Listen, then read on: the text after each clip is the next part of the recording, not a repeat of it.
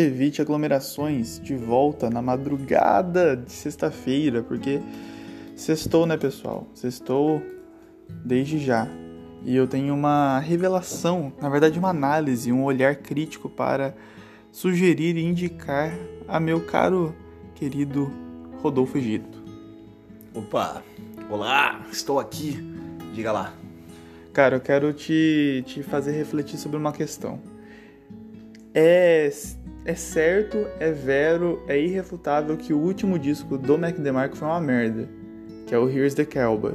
É muito ruim mesmo. Tipo, não tem muita justificativa, não tem muito rodeio. Ah, além de dizer que é realmente um disco fraco, ele é ruim, ele é óbvio, ele continua no, na mesma no mesmo caminho dos outros discos, mas de uma forma tosca. É bem grosseiro e não funcionou. Mas eu tenho provas disso, provas que não são possíveis de alguém negar, de alguém tentar refutar.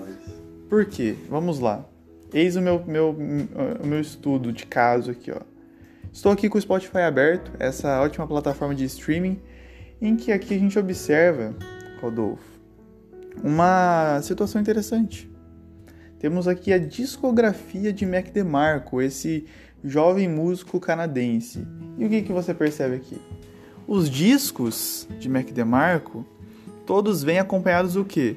De demos. Demos de cada disco. São as mixtapes, as, as primeiras gravações que originariam posteriormente o disco completo, como ele imaginou, como ele idealizou. Então temos aqui do disco 2 de 2012 a demo em 2013. Depois, Salad Days, ótimo disco, vem o Salad Days Demos também. O Another One, de 2015, tem em 2016 o seu disco demo para a gente poder conferir, enxergar as suas nuances, o que, o que surgiu, o que não surgiu, como era e como ficou. E em 2017, o Diesel Dog também recebeu, né, posteriormente em 2018, a sua versão demo. Já o, Here's, o Here Comes the Cowboy, cadê? Onde está a demo? Não vejo. Junto ao Here Comes the Cowboy, apenas um disco do Mac DeMarco não tem demo, mas não é exatamente um disco, mas sim uma, um EP, um mixtape. Apesar de ser muito longo, ele não é considerado um disco, se eu não me engano. Vamos conferir agora mesmo no seu querido Google, certo? Enquanto isso, a gente conversa para poder. É fazer com que as pessoas achem que a gente não está pesquisando no Google. Exatamente. Não, inclusive, isso tudo é, é base de um conhecimento intrínseco de um jovem que ouve Mac DeMarco há muito tempo.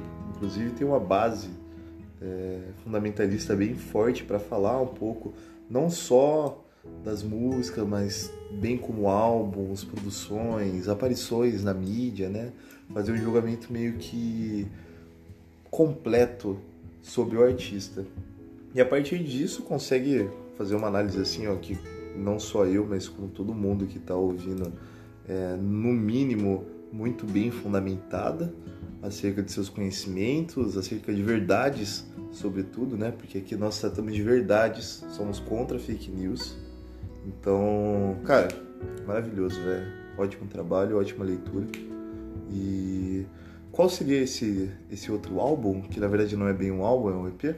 Então, eu vou ter que fazer uma errata porque realmente é um álbum completo, mas trago uma justificativa desde já do motivo dele não ter o seu próprio demo, que é o primeiro álbum do Mac DeMarco de 2012, o Rock and Roll Nightclub, que é inclusive do mesmo ano do 2, que é o disco que catapulta ele, coloca ele no, na, no, na cena mainstream. Inclusive um cara que ele é importantíssimo para toda a cena do Dream Pop que viria posteriormente, né? Se a gente ouvir, por exemplo, Violeta do, do Terno Rei, tem muita coisa do Mac DeMarco ali, que ele trouxe de volta, né?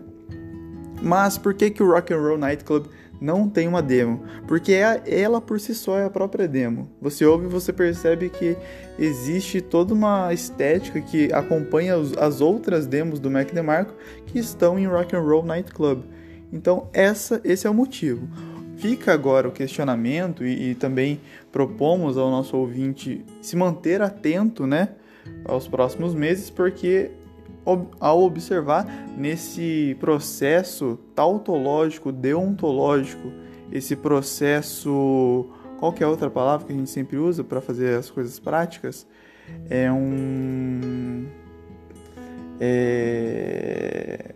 Putz, agora me sumiu. Ai caramba, eu não queria esquecer isso no meio do programa. É uma. Gente, como que fala isso? Hoje tá uma palavra epistemológica. Uma epistemologia, exato.